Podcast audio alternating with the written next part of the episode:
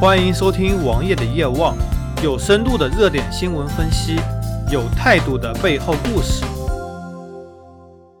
在今年的一月份，美国的 AT&T、美国电信、加拿大的贝尔等几家运营商纷纷关闭了二 G 网络；而在之后的四月份，三家新加坡运营商关闭了二 G 网络，澳大利亚的第二大运营商也关闭了二 G 网络；而在七月底。加拿大的另外一家运营商也将关闭二 G 网络，同时在九月底，澳大利亚的沃达丰也即将关闭二 G 网络。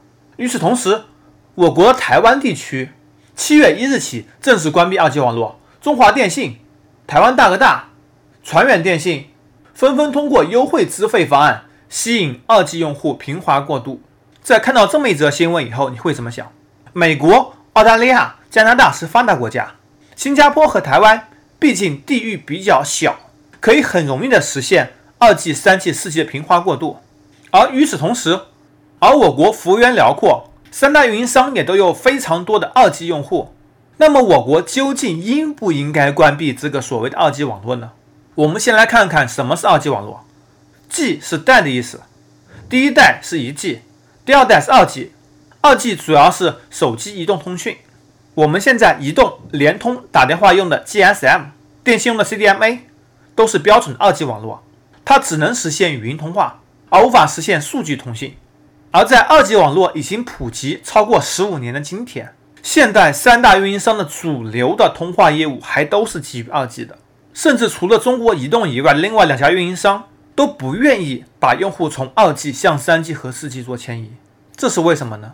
第一，他们在二 G 基站上。投入了非常多的时间和资金。第二，现在市面上很多用户依然使用二 G 网络。如果你一旦把二 G 网络给停止之后，这部分用户可能将无法实现通讯。而在我国，通讯的质量不是第一位的，通讯的普及是第一位的。在早些年前，比如说什么村村通电，只要你一个村子没有通电，那你电网就是不负责任。村村通宽带，村村通电话，村村通电视。村村通手机也是这几年逐渐实现的目标之一。而你看，在美国那种私有化的电信公司，很多地方小乡村、小镇子是没有通讯设施的，甚至在美国很多小乡镇连电都是自己给发的，不是通过电网给予的。社会体制的不同，造成了他们的目标和结果的不同。而一旦我国停止二 G，就会使一大部分人无法进行正常的语音通讯。可能会造成很多不良的影响。第二点，现在市面上依然有很多二 G 手机在销售，很多老年机都是二 G 的。老人电话可能是拿来救命的，也是出于人道的原因，他们不关停二 G。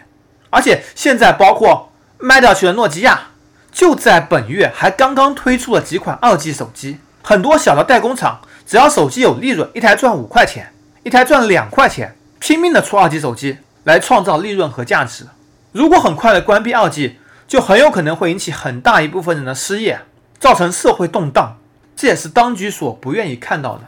虽然在技术层面全面的关停二 G 和三 G，从而把所有的频段都向四 G 业务开放，使得大家通讯更流畅、更好、更安全也更稳定，这是一个永远的趋势。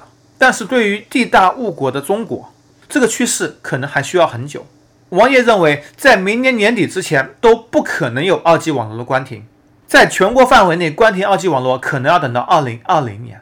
王爷也希望看到的是，是逐步分地区的逐渐关闭二 G 网络，把用户向更好的四 G 方向做迁移，同时手机减少二 G 待机，只有四 G 待机，对大家手机续航也是很大的帮助。搜索同名微信公众号，关注我。